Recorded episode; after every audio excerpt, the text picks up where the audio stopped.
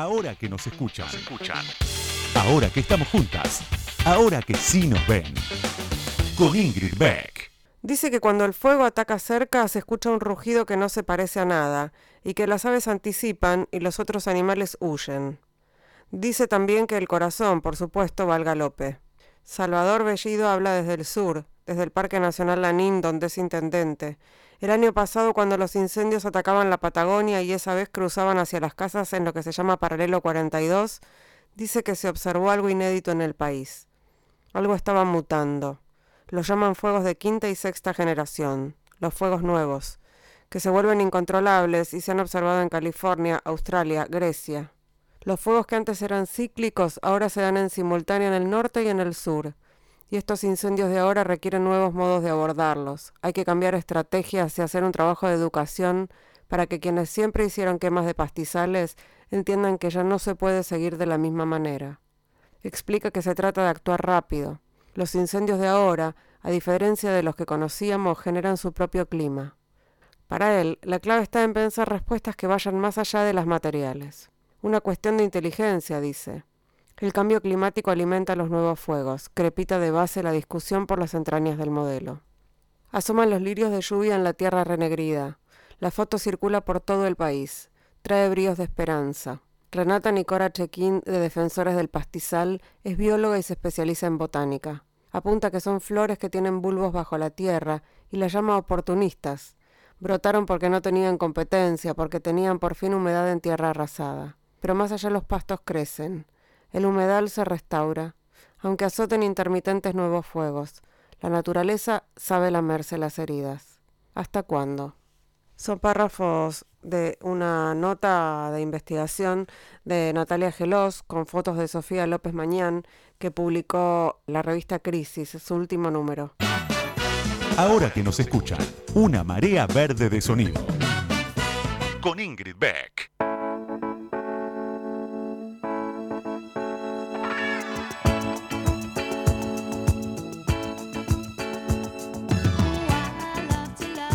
Buenas noches, buenas noches, bienvenidos, bienvenidas, bienvenides a este episodio de Ahora que nos escuchan de mayo. ¿Cómo andan? Yo, no sé, sigo fingiendo demencia. Eh, Les recomiendo hacer lo mismo. No se me ocurre en estos momentos otra manera de seguir adelante, más que armar los propios espacios de desconexión mientras se pueda, mientras haya, mientras tengamos los privilegios que tenemos, mientras podamos comer y tener un techo y tener trabajo. Sé que hay gente que no puede fingir demencia y que no puede tener espacios de desconexión, por eso mejor aprovechar los, los que quienes podemos hacerlo lo hacemos. Y para eso hacemos también este programa, aunque por supuesto traemos a la realidad la vida. Y también por eso hoy vamos a entrevistar a alguien que bueno está muy muy pendiente de la realidad eh, vamos a, charlar en un ratito nada más con Georgina Orellano, que es eh, puta, trabajadora sexual. Ella se autodefine puta, por eso lo digo así, y, y es la secretaria general de, del Sindicato de Trabajadoras Sexuales. Además, hace muy poquito escribió un libro y lo publicó por Sudamericana, se llama Puta Feminista, Historias de una Trabajadora Sexual que se va a presentar este sábado a las seis y media en la sala Victorio Campo de la Feria del Libro. Y de paso les digo, si la van a escuchar a Georgina Orellano, 40 minutos después, a las 7 y 10, pueden ir a escucharnos a Paula Rodríguez y a mí hablar de la guía inútil para madres primerizas con la señora Inde Pomeraniec en el stand de Infobae. Así que sábado plan ir a la feria. Y ahora plan escuchar este programa que empieza ya. Ahora que nos escuchan, ahora que vos me escuchás, te cuento algo más sobre la invitada de hoy. Ahí va.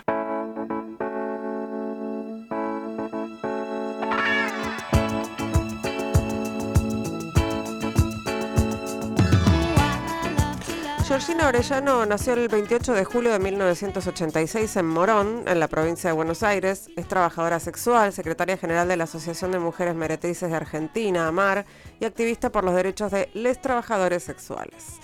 De una familia peronista de clase trabajadora, Georgina vivió su infancia en Presidente Derqui y a los 19 años comenzó a dedicarse al trabajo sexual.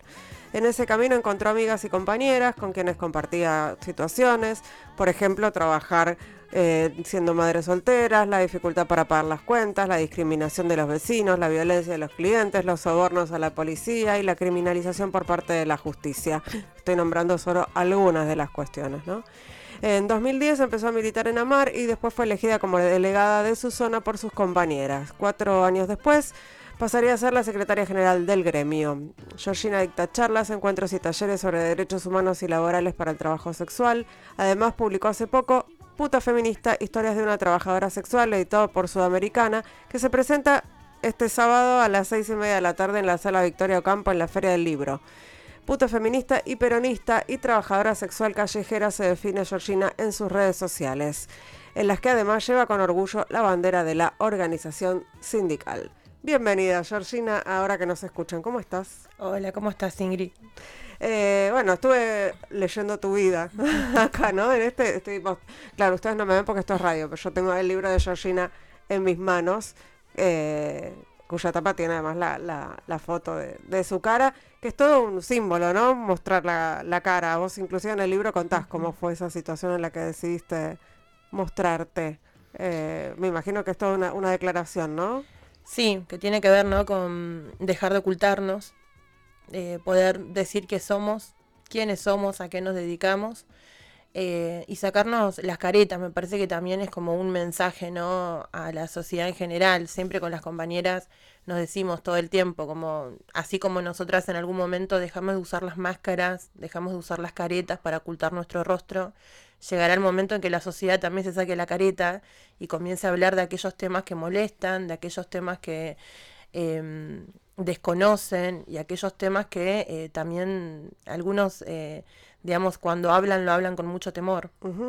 Bueno, lo mismo me parece el uso de la palabra puta, ¿no? Es como apropiarse de un término que suele ser usado como insulto y, usarlo a favor, de alguna manera, o para definirte sin, sin vergüenza o algo así. Sí, es eh, hacer también la, la, lucha y la disputa desde el lenguaje, entendiendo que todo lenguaje es político y que no es por nada que la única, el único trabajo que se utiliza como un insulto para descalificar a una otra o a un otro también eh, es el trabajo nuestro. Eh, y eso a nosotras durante mucho tiempo nos interpeló mucho. porque también estuvo y fue parte también de nuestro vocabulario, ¿no? Nosotras somos criadas por, por esta cultura eh, y, en, y en muchas situaciones de nuestra vida, aún no siendo trabajadoras sexuales, eh, nuestra madre, nuestro hermano, un exnovio, nuestros compañeros o en el barrio mismo te señalaban como, como la puta, ¿no? Bueno, el, el, insulto más, más común y el más potente además eh, tiene que ver con, con, ser puta, ¿no? El, hijo de puta es algo que todavía no se le encuentra el sinónimo, además. Eh, se usa hijo de yuta, hijo de la mierda, hijo de... Pero digamos que todavía no está muy popularizada la idea de que no, no deberíamos usarlo como insulto, ¿no? No, no está popularizado y, y, cuando por ahí algunas de nosotras hacemos intervenciones o en alguna marcha o en alguna manifestación, decirles no utilicemos otro em, otra palabra, eh, también hay como que quienes a quienes se los decimos también recién ahí se interpelan a sí mismas y nos dicen ah no es verdad es cierto que estamos como delegitimando su maternidad o echándole la culpa a que ustedes son las únicas responsables de que son las madres como de, todos los machirulos y todos los males sociales. Eh, estamos charlando con Georgina Orellano aquí en, en Ahora que nos escuchan. Tenemos un audio para escuchar que tiene que ver con, tu organización sindical que me gustaría compartir. AMAR es una organización que nuclea no solamente a las mujeres cisgénero, sino también a compañeras del colectivo travesti trans, hombres trans, maricas, compañeros no binarios, hombres heterosexuales, digamos, hay una diversidad de identidades de género que ejercen este trabajo, aunque claramente en el Código Penal de nuestro país la que más criminalizadas y perseguidas somos, somos las mujeres y las lesbianas, travestis y trans. En nuestro trabajo nosotros hacemos una fuerte incidencia política justamente para distinguir lo que es un delito a lo que es una actividad ilícita. Pero paradójicamente, un sector del feminismo busca abolir la prostitución como una forma de combatir la trata de personas, olvidándose que la trata existe en muchos mercados laborales y y condicionando de esta manera a que ninguna persona, por más que sea mayor de edad, puede consentir o de forma voluntaria ejercer una actividad laboral que para muchas otras la mirada que tienen es que reproduce violencia patriarcal. Bueno, ahí estabas, estabas contando un poco eh, a quiénes agrupa el sindicato y también discutiendo con, los feminismos abolicionistas, ¿no? Los que se autodefinen eh, abolicionistas. Eh, pero me gustaría recorrer un poco tu historia, como haces en el libro, y que, y que nos cuentes cómo llegaste a, amar o cómo llegaste a, a autodefinirte como trabajadora sexual, porque me imagino que al principio no fue así. No, no, no. Al principio, yo tengo 35 años ahora. Eh, cuando empecé a ejercer el trabajo sexual tenía 19. Eh, con muy poca conciencia de lo que estaba haciendo eh, y con muchos temores por la decisión que, había tomado, ¿no? De, pararme en una esquina, de empezar a hacer prostitución, de ofrecer mis servicios sexuales a cambio de una remuneración económica en un barrio acá de la ciudad autónoma de Buenos Aires. Y, los primeros años fueron básicamente años en los que oculté mi trabajo, nadie de mi entorno sabía a lo que me dedicaba, me daba mucho temor que se pudieran enterar por otras personas, eh, también me daba mucho pudor pararme en una esquina y saber que todas las personas que pasaban por el lado mío o, por la esquina y, nos veían ya nos miraban con una indiferencia. Eh, y eso me, hacía que, ¿no? que, genere ya de por sí que lo que yo estaba que sienta que lo que yo estaba haciendo era algo malo. Eh, esa mirada del rechazo o el del codeo, si van dos personas juntas que codean y dicen, mirá ahí lo que están haciendo estas, me, generaba eh, un rechazo a mi trabajo. y mucho, mucho temor porque mi familia también tenga la misma reacción. Yo conocí a Mar eh, a los primeros meses que, empecé a ejercer el trabajo sexual, eh, pero bueno, no, le di mucha importancia cuando nos hablaban de los derechos o cuando nos repartían preservativos, digamos, traían eh, en sus recorridas habituales que hacen en los barrios tanto información como herramientas de cuidado. Y yo no podía llevar ninguna de las dos cosas a mi casa porque si llevaba esa bolsa con tanta cantidad de preservativos, ya mi familia me iba a preguntar, ¿no? Eh, y tampoco podía llevar esos folletos que hablaban de derechos eh, que teníamos las trabajadoras sexuales en, la calle. Así que recién me acerqué al sindicato cuando tuvimos un conflicto en la zona que tenía que ver con un cliente, ex cliente devenido en vecino que estaba organizando la junta vecinal y por supuesto la policía que aprovechaba de esa disputa entre las trabajadoras sexuales y los vecinos que, querían, que querían sacarlas de ahí. Querían sacarnos de, la zona. Así que ahí fue que, que ahí sí eh, convocamos a Mara a una reunión y mientras ella nos explicaban, creo que habían llevado una médica del Hospital Álvarez a que nos explique las nuevas infecciones de transmisión sexual. Y la verdad que lo que nos pasaba a nosotras en ese momento era otra cosa, era un conflicto en una zona donde cada vez tenían mayor presencia de la policía y donde estaban en riesgo nuestras fuentes de trabajo. ¿Y entonces? Y entonces nos escucharon, eh, nos preguntaron si había posibilidad de que ellas pudiesen ir a hablar con los vecinos o a sentarse a hablar con el vecino este que, que encima lo habían elegido presidente de la Junta Vecinal. Nosotros dijimos de que no iba a ser posible porque nosotras lo habíamos intentado.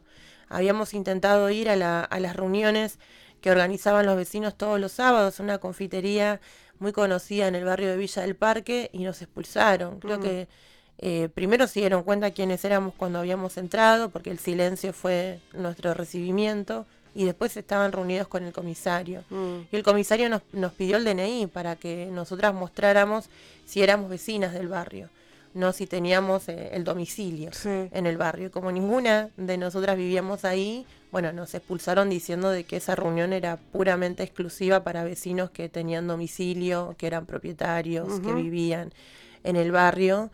Em, y, recibimos como mucho maltrato por parte de algunas vecinas que, bueno, que nos echaban la culpa de, de que por culpa nuestra no podían ellas pasar eh, cuando terminaban sus hijos el colegio por nuestra zona, que tenían que dar toda la vuelta porque sus hijos le preguntaban, mamá, ¿qué están haciendo las chicas ahí en la esquina? Y nosotras tratamos con las herramientas que teníamos en ese momento de decirle, bueno, pero es muy fácil la respuesta que usted le puede dar a sus hijos. Puede decirle, esas chicas están trabajando y se termina ahí. Em, pero bueno, la respuesta fue, digamos, de, mayor expulsión. Y, cuando le contamos a ellas, a las compañeras de Amar, le pudimos contar cómo había arrancado todo, el vecino, que nosotras sentíamos que el vecino este, que antes era cliente nuestro, estaba haciendo eso como una especie de venganza para vengarse de que nosotras nos habíamos puesto de acuerdo de que ninguna eh, tenía que ofrecerle su servicio. ¿Porque era violento? Porque era violento. Eh, y entonces, claro, él se empezó a dar cuenta. Paraba con el auto a una y siempre alguna le decía que no podía, que estaba esperando un cliente. Eh, hasta que una le dijo, de tanto él insistir, le dijo, mira, no te podemos atender porque vos maltratas a las compañeras. Entonces a partir de ahí mm, se armó, una cruzada contra nosotras. Em, y le contamos a las compañeras de Amar cómo se había originado. Y la verdad que ellas nos trajeron ahí algo que ahora, en los tiempos de ahora, se conoce como scratch. Y en ese momento ellas pusieron el nombre y apellido, armaron un folleto, un afiche, una hoja a4 eh, con el nombre y apellido de este vecino y con un mensaje hacia los vecinos de la junta vecinal. ¿no? primero dando cuenta de que él era un, eh, un ex cliente nuestro. Que todo lo que estaba haciendo lo estaba haciendo porque había tenido situaciones de violencia para con las trabajadoras sexuales y que nosotras habíamos decidido no ofrecerle más nuestros servicios y a partir de ahí había desencadenado toda esta cruzada entre vecinos versus trabajadoras sexuales. Y que bueno, y que ellas iban a, intervenir como organización y que iban a hacer la denuncia a los organismos correspondientes. Eh, y la vergüenza cambió de bando. Hmm. Digamos, el, quien empezó a tener vergüenza fue el vecino y quienes también comenzaron a tener vergüenza fueron las vecinas, ¿no? que tanto destilaban como temor a nosotras, estaban sentadas con un cliente nuestro. Sí. Em, y había, sí, sí, que era pura hipocresía todo. Y habían elegido también a ese cliente como presidente de la Junta mm. Vecinal. Eh, así que bueno, rápidamente nosotras ahí sentimos que, que el sindicato tenía una herramienta que nosotras no la habíamos pensado en ese momento y que era una herramienta efectiva, que fue efectivo, que en algunos momentos es efectivo hacer scratches, en otros por ahí no, pero en este contexto particular era eh, dejar reflejado la doble moral con la que tenía y jugaba ese cliente. Estamos charlando aquí en Radio con vos con Georgina Orellano, eh, entre muchas otras cosas, eh, trabajadora sexual, y acaba de publicar un libro que se llama Puta Feminista, que se presenta este sábado en la Feria del Libro a las 18.30. Eh, nosotras, nosotros, nosotros seguimos acá en Ahora que nos escuchan. Vamos a escuchar un tema, un temazo de Dua Lipa y volvemos.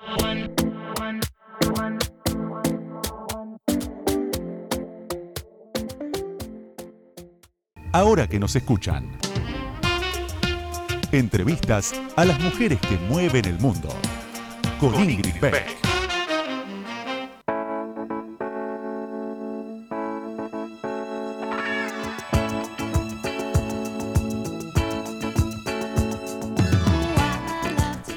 Segundo bloque de ahora que nos escuchan, estamos charlando con Georgina Orellano, recién estábamos charlando de cómo, cómo conociste a Mar, cómo conociste el sindicato en la que después fuiste elegida secretaria general. Eh, y pensaba si cuando empezaste a trabajar, te, te, pensabas como trabajadora. Si desde el principio te pensaste como trabajadora o no. No, del principio no me pensé como trabajadora. Pensé que era una posibilidad que se me presentaba y que iba como a probar a ver si ese trabajo era un trabajo para mí. Eh, yo creo que recién me pensé como trabajadora sexual cuando volví nuevamente a ejercer el trabajo sexual teniendo que mantener a un hijo. Eh, ahí para mí era mi trabajo, donde tenía eh, horarios que cumplir, que tenían que ver con eh, dejar a mi hijo en el jardín, pararme en una esquina, volver rápido para retirarlo. y bueno, y sostener, digamos, toda la, economía que, conlleva ¿no? el alquiler y, ser mamá soltera. Creo que en esa segunda parte de, de haber vuelto a ejercer el trabajo sexual lo pensé más como como, como mi trabajo. Ahí en el audio que escuchábamos en el, en el bloque anterior, vos hablabas de los feminismos eh, que, que, que mm, entiendo que pensás que, que hablan con hipocresía de la, de la prostitución o de la, del trabajo sexual, que no lo definen como trabajo sexual. Pienso en consignas como ninguna mujer nace para puta, sin clientes no hay trata. Está bien que son distintos, ¿no? Pero digo, empecemos por, por, esa primera, eh, por esa primera consigna que es ninguna mujer nace para puta, que implica obviamente que si sos puta es porque no, no tenés otras opciones o porque no, o por qué. ¿Qué, qué, cómo, cuando escuchas eso, ¿qué, qué, qué, qué pensás? Creo que hay una infantilización hacia las voces nuestras que mm, eh, predomina mucho este discurso de que nosotras no elegimos, de que no hay una decisión libremente y por ende hay que darnos otras eh, oportunidades laborales o, trabajo digno. Eh, y también pienso que mm, todo lo que suponen sobre la vida de las trabajadoras sexuales no la suponen sobre ninguna otra vida de ninguna otra trabajadora que, realice y, lleva adelante un trabajo precario, un trabajo mal pago, no sé. nadie nace para, ninguna mujer nació tampoco para ser empleada doméstica. Sin embargo, el trabajo ese existe y hay que darle derechos. Eh, y yo lo digo con conocimiento de causa porque todas las mujeres en mi familia fueron, son empleadas de casas particulares y muchas de ellas se pudieron jubilar eh, por el trabajo que realizaron. mi familia viene de Santiago del Estero, entonces todas las hermanas de mi mamá eh, se tuvieron que ir a los 13, 14 años de su provincia para venir acá a la gran ciudad y trabajar con cama adentro, que les aseguraba la vivienda de lunes a sábado y les aseguraba un ingreso fijo donde ellas podían ayudar mandándole dinero a sus familias. Sí, es la primera salida laboral de las mujeres y de las mujeres jóvenes, sobre todo. Claro, entonces ahí estamos hablando de personas que no tuvieron la posibilidad de quedarse en su provincia porque no tenían otras salidas y otros mercados laborales que tuvieron que dejar la posibilidad de terminar sus estudios. Digamos, mi mamá fue empleada de casas particulares con 14 años, trabajando cama adentro. Em, seguramente eso ahora por ahí, digamos, la manera de pensar el empleo de casas particulares es distinto a las, a las épocas, los contextos y demás. Eh, pero bueno, creo que eh, el, Estado y los feminismos deberían también como un poco tener una mirada desde, desde lo que sucede en la realidad. ¿No? En la realidad, las trabajadoras sexuales existimos. Eh, más allá de que muchas crean de que lo nuestro no puede ser considerado un trabajo, que si hubiese mejores oportunidades laborales no elegiríamos esto. La realidad es que cada vez son menos las oportunidades laborales que tenemos, son más acotadas. Eh, hoy por hoy, digamos, eh, incluso yo tengo un montón de compañeras que no ejercen trabajo sexual, amigas que tienen trabajos registrados y aún así, digamos, siguen siendo pobres porque no llegan eh, a cubrir, digamos, eh, la canasta básica familiar ni a pagar el alquiler y tienen que tener dos o tres trabajos. Entonces, eh, a veces sí, a mí me interpela un montón. ¿Por qué se nos exige tanto? ¿Por qué se nos señala tanto a las trabajadoras sexuales? Y no se sale a, a tener una mirada más amplia de lo que pasa verdaderamente en el mercado laboral. Bueno, tiene que ver también con el sexo, ¿no? Sí, claramente. Está reducido a eso.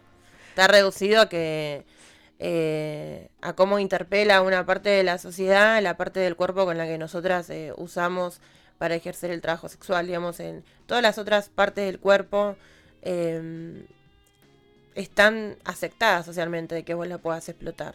Digamos, a nadie le genera pánico eh, un minero que está siendo explotado bajo tierra, a nadie le genera pánico una empleada de casas particulares explotando sus manos y lavando un inodoro, a nadie le genera pánico una niñera explotando también sus manos, cambiando pañales y cuidando a pibes. Eh, no, eso, ese, tipo de explotación no, no, genera pánico ni ninguna conmoción social alguna, eh, que sí sucede cuando se habla del trabajo sexual.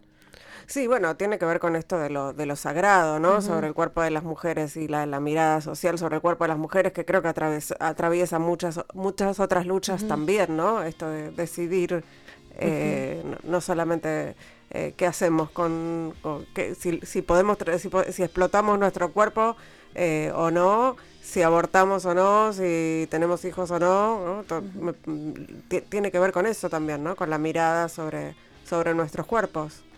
Sí, tiene que ver con los prejuicios que hay sobre la sexualidad, tiene, tiene que ver también con la disposición eh, tan desventajosa que nos dejaron eh, en esta batalla cultural que aún todavía seguimos atravesando, que es eh, pensar eh, la sexualidad de las mujeres, ¿no? la sexualidad de, las mujeres siempre fue pensada para cuyo fin era tener hijos y nada más.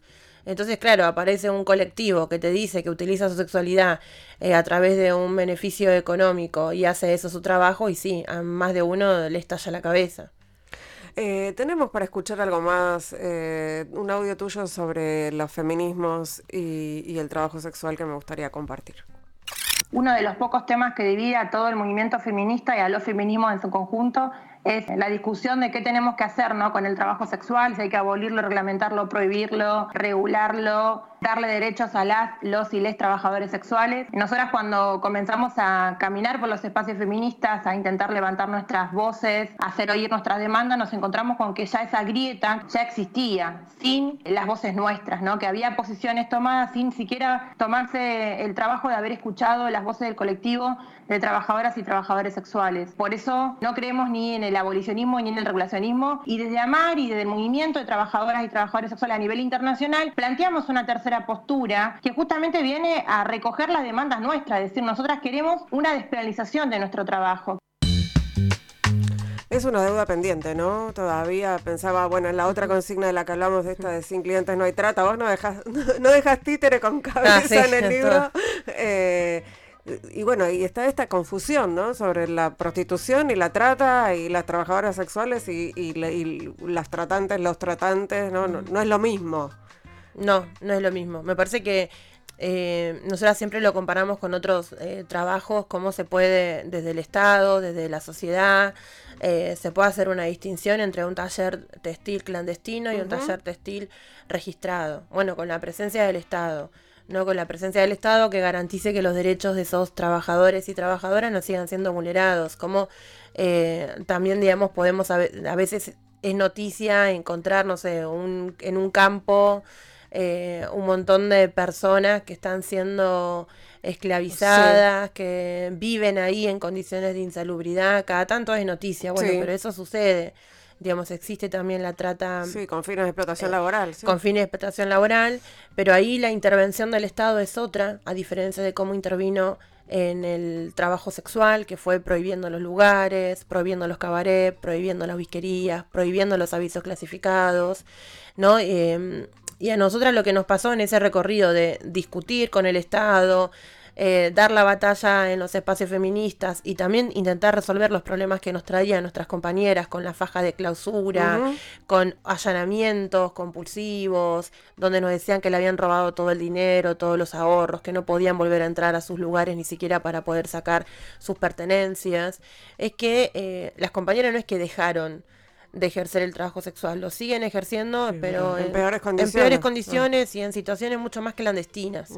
Eh, alquilando departamentos que por semana le cobran 16 mil pesos, no teniendo ni siquiera ni, ni recibo de lo que abonan y tampoco teniendo la posibilidad de un contrato eh, de alquiler digamos, eh, la prohibición en sí te genera otro tipo de mercados paralelos que en este caso subsisten a través de la precarización nuestra. Entonces todo se nos hace más caro los alquileres se nos hacen mucho más caros, trabajar para nosotras se nos hace más caro porque tenemos que eh, hacer arreglos con la policía, con la brigada. Sí, sí, eh, ponen en una situación de, riesgo permanente. Claro, y, no es que desaparece el trabajo sexual así por arte de magia, no, bueno, te prohíbo el cabaret, listo, no va a existir más el trabajo sexual. Me parece que eso eh, es un poco tomarnos el pelo a la sociedad en general, pensar que de esa manera se va a combatir, en este caso, la trata con fines de explotación sexual cuando en realidad hay que es mucho más profundo la discusión de eso, ¿no? Es pensar, bueno, cuál es la complicidad que existe para que hoy por hoy siga habiendo trata de personas, qué pasa con la institución policial,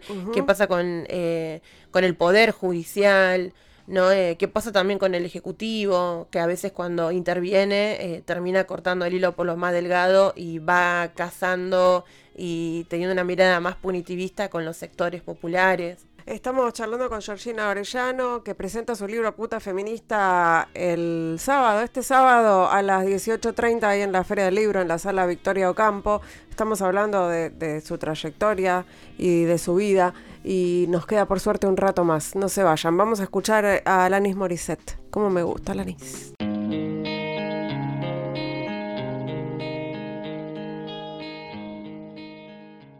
Ahora que nos escuchan, nos escuchan. Entrevistas a mujeres que hicieron, hacen y van a hacer historia. Con Ingrid Beck.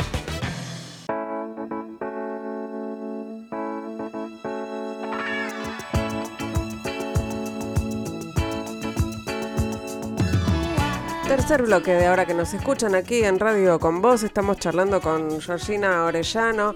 Me quedan un montón de temas, se me van acumulando en la cabeza.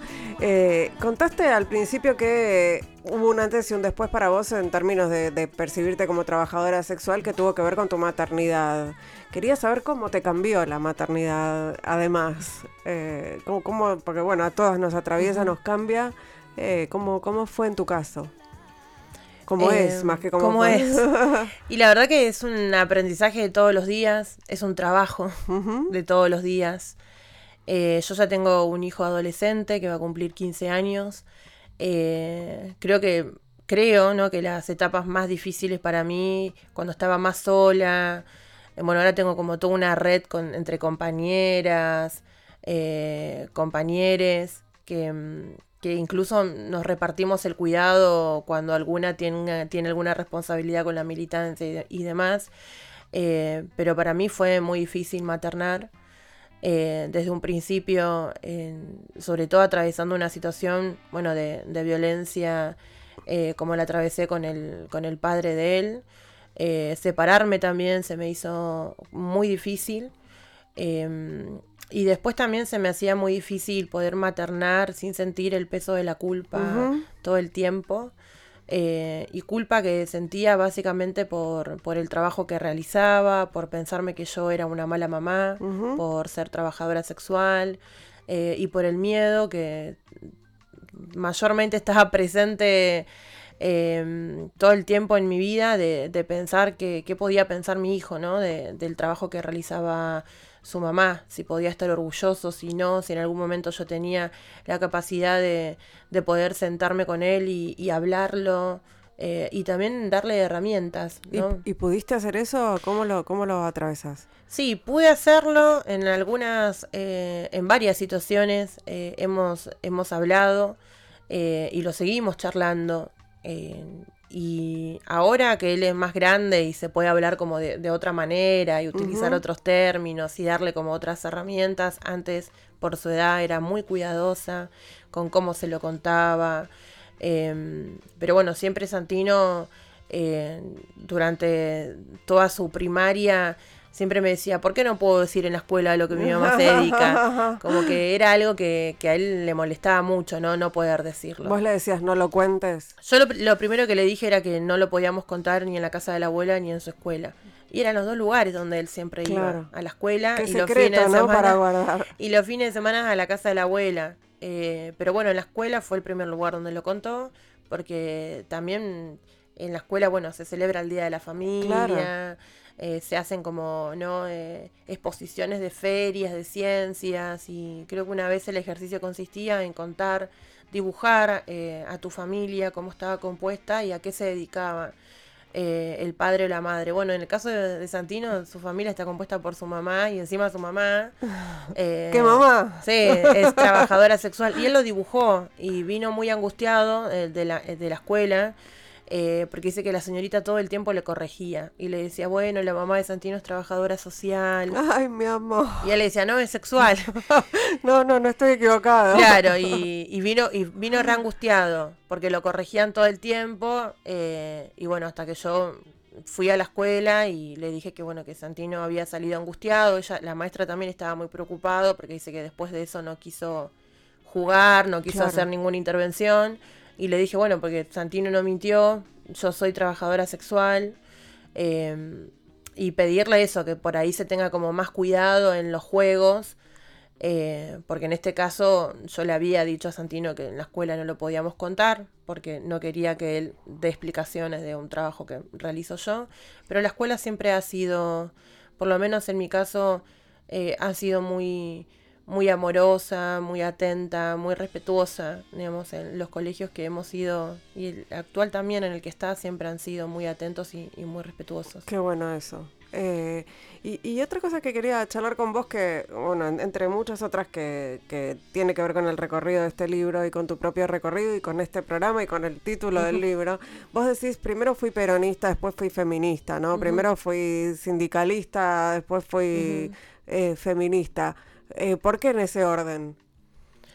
Y porque mm, cuando empezamos a transitar espacios feministas, la verdad que la habíamos pasado muy mal. Sí, vos contás ahí que en los primeros encuentros de mujeres la pasaron pésimo. Sí, y aparte, em, digamos, yo no vengo de una eh, procedencia feminista. Mi mamá nunca se consideró feminista, digamos, eh, conoció el feminismo cuando vio, veía en la tele todo lo que fue la discusión por el aborto legal, seguro y gratuito. En 2018. Eh, en 2018. Eh, o incluso un poco antes, ¿no? Con la irrupción del Ni Una Menos, con comenzar a llamar eh, violencia de género, eh, el mes de crímenes pasionales, bueno, y, y, no tuve ningún acercamiento, ni tampoco tuve la posibilidad de, de acercarme a lecturas feministas. Em, y cuando fui al Encuentro Nacional de Mujeres en el 2010, en la ciudad de Paraná, que eso lo cuento en el libro, la verdad que yo, desde mi desconocimiento total, eh, pensaba que todas esas personas que estaban ahí, que en ese encuentro habían ido 20.000 personas, habían participado, dije, bueno, todas ellas tienen que estar a favor de nosotras, porque nosotras lo que estamos luchando es por mejores condiciones laborales, para que se termine la violencia institucional, para tener derechos como obra social y jubilación, para no atravesar ninguna situación de violencia.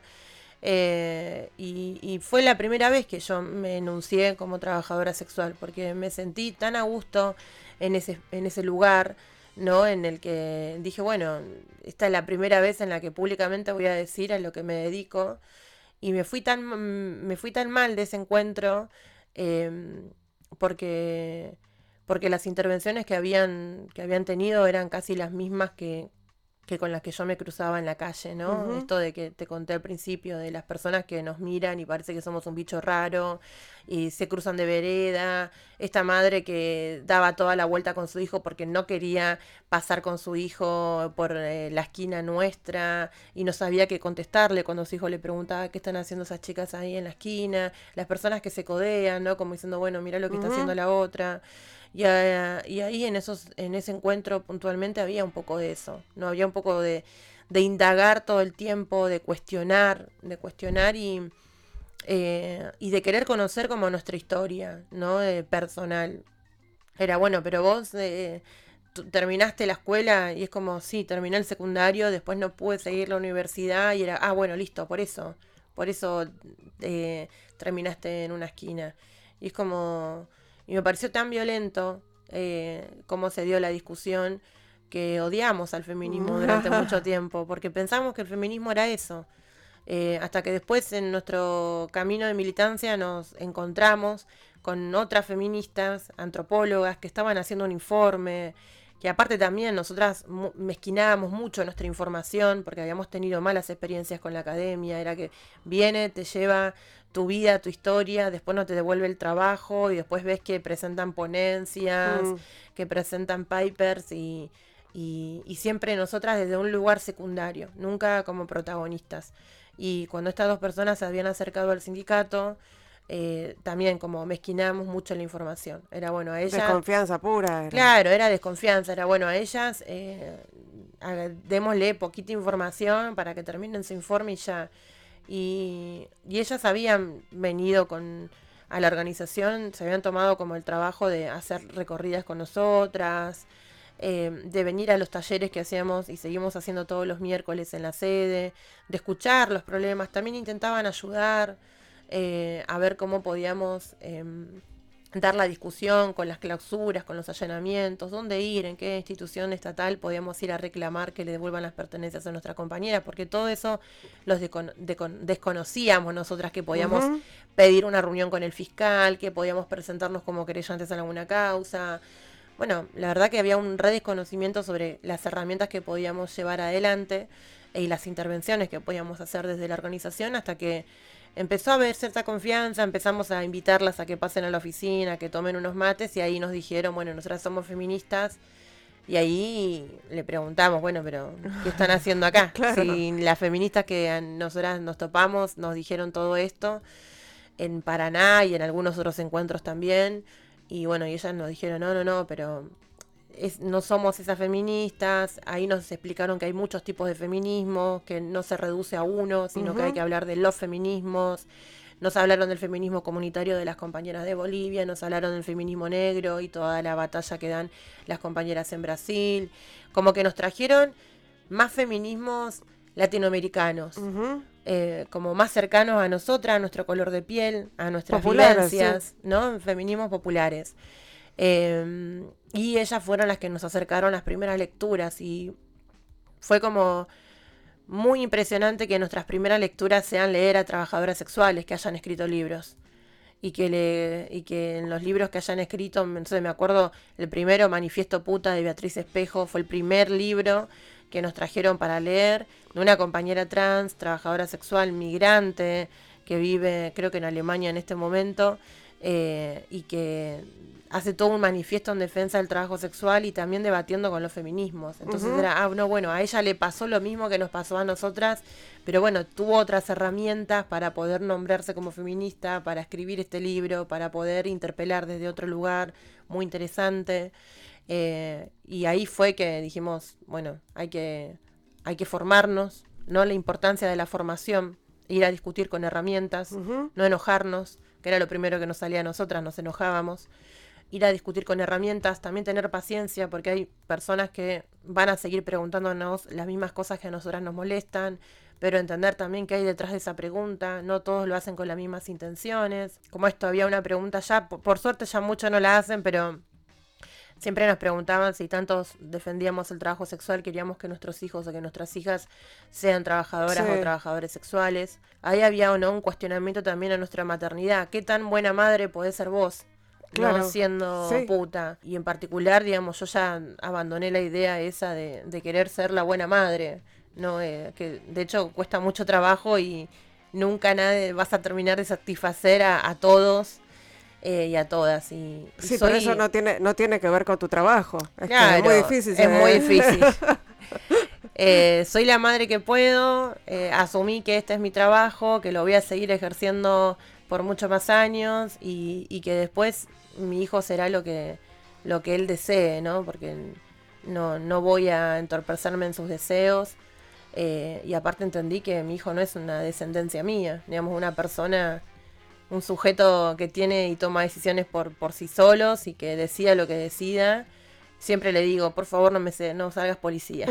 es lo único. lo único, el único consejo que le doy es como elegí lo que quieras, pero no seas policía. Eh, sirve para todos los órdenes de la vida, además, no solamente como, como profesión. Nos queda muy poquito tiempo, pero, pero te quiero preguntar por el... vos decís ahí en el, en el libro, decís eh, algo así como que el amor romántico te cagó la vida en algún momento, ¿no? ¿Qué pasó? ¿No, no, no crees en el amor o no crees en el amor romántico? ¿Cómo se, cómo se, cómo se hace? Sí, yo creo que no hay una fórmula, porque mm, he tenido distintas experiencias, e incluso con experiencias con personas que han tenido malas experiencias con otras personas, ¿no? Viste, cuando empezás a salir con alguien, lo primero que te llegan como las alarmas del cuidado. Y la verdad que, bueno, a mí, yo he tenido desde las malas experiencias, regulares, buenas, eh, pero sí, sí en mi experiencia creo que el amor romántico me, me cagó la vida porque más allá de que yo sea trabajadora sexual, eh, no, no estoy, no soy como la reina de las libertades sexuales. Yo también estoy atravesada por un montón de prejuicios. Yo también fui criada en esta sociedad. No es que la puta es puta y está todo bien, eh, porque entiende perfectamente eh, todos los parámetros de, de, la sexualidad. Y me parece es eso, como em, expulsarnos a nosotras como si fuésemos que no cometemos los mismos errores o que no pensemos eh, al amor con los mismos parámetros que nos educaron, ¿no? De los celos, la toxicidad, la posesión, los contratos monogámicos, eh, la disposición del tiempo. Em, y a mí, con todas las parejas que he tenido, con la gran mayoría, incluso con las que me han conocido en la militancia, llega un momento en que me, decían como las mismas preguntas que incluso me hacían clientes cuando terminaba el servicio y me terminaban de pagar. No como, ay, sos inteligente, te puedes dedicar a otra cosa. Eh, y yo del cliente lo espero porque, bueno, es la doble moral. Claro. Pero de una pareja que ya te conozca siendo militante y que después te diga dedicarte a otra cosa, eh, a mí me parecía muy chocante, ¿no? Es como, ¿por qué me querés cambiar? ¿Por qué tengo que empezar a, no sé, hacerla digna nuevamente, ¿no? Sí, pero me pregunto con absoluta ingenuidad cómo juega ahí el tema de la posesión, ¿no? De, porque es difícil pensar en, en, el tema de la posesión. Tiene que ser alguien que realmente eh, sea, sea muy libre, ¿o no? Sí, o pueda sentarse sin ningún tipo de caretas, ¿no? Y te pueda manifestar lo que le pasa. Digamos que eso como para mí es lo más lo primordial, como que te vengan de frente y te digan, "Che, ¿sabes qué? A mí me hace ruido tu laburo." Yo no sé si vos cuando vas y estás con los clientes verdaderamente no disfrutás o en algún momento te puede pasar y podés disfrutar. Como, y para mí estaría, está buenísimo que, que eso suceda, ¿no? Que en vez de que se trabajen los miedos, eh, te lo puedan compartir. Que se pueda establecer esa conversación. Sí, y que haya acuerdos, que los acuerdos sean muy claros. Para mí los acuerdos son muy importantes, luego eso lo aprendí en el trabajo sexual, porque me parece que los acuerdos te marcan ahí ciertos límites que a veces en algunas relaciones mm, no están tan presentes. Se nos terminó el programa, me están haciendo señas del otro lado. con, estuvimos charlando entonces con Georgina Orellano. Muchísimas gracias por este rato, Georgina. Fue un placer. A vos, Ingrid. La, podemos seguir a Georgina eh, y verla en vivo el sábado a las seis y media en la Feria del Libro, presentando Puta Feminista en la sala Victoria Campo allí estaremos, porque aparte yo después, más tarde, un rato después, estoy en el stand de Infobae, así que voy a pasar por la presentación y después me voy para otro, para, para la otra sala. Gracias por haber compartido este rato con nosotras, gente. Nos reencontramos el próximo miércoles. Hicimos este programa, Lucas Rodríguez Perea en la operación técnica, Sergio Ciriliano en la musicalización, Melanie Berardi en las redes y Mariana Boca en la producción. Chau.